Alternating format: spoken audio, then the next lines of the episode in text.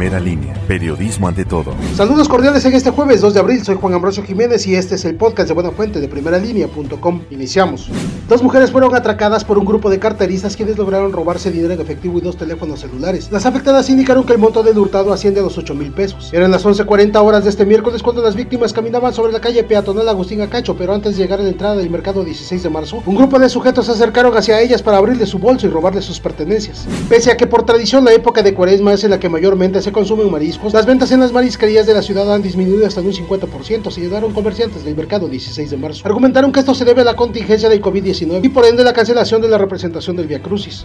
El gobernador del estado Miguel Barbosa Huerta señaló que entre los involucrados en la balacera ocurrida el lunes por la mañana sobre la carretera Tehuacán-Teotitlán están involucradas autoridades municipales. En tanto que el presidente municipal de Jalpan, Ignacio Salvador, se limitó a dar una declaración de los hechos ocurridos en el rescate de una persona secuestrada y peor aún a explicar la relación que existe con los delincuentes y empleados de su administración. you Ante el supuesto rumor de que las mascotas, principalmente perros y gatos, pueden contagiar a los humanos con el COVID-19, el coordinador de bienestar animal Tonatiuh Gutiérrez Trujillo dijo que este rumor es totalmente falso. En comparación con otros lugares, descartó que existen casos de abandono de mascotas en Tehuacán por esta situación. Tras el aumento de precios en diferentes productos por la contingencia como es el maíz, autoridades municipales realizarán un banco de semillas donde se empezarán a sembrar parcelas y atender situaciones atípicas. Eusebio Elmedo Patiño, director de Desarrollo Rural, Agricultura y Ganadería, dio a conocer que se está realizando un banco de semillas durante dio a conocer que se realizará un banco de semillas durante este año donde se establecerá una parcela de maíz para analizar el comportamiento y crecimiento.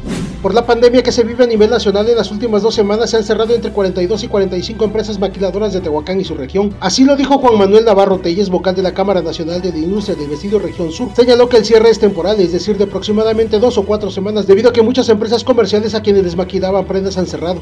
Gracias por el favor de su atención, seguimos generando contenido informativo en primeralinea.com.mx y en redes sociales. Hasta pronto.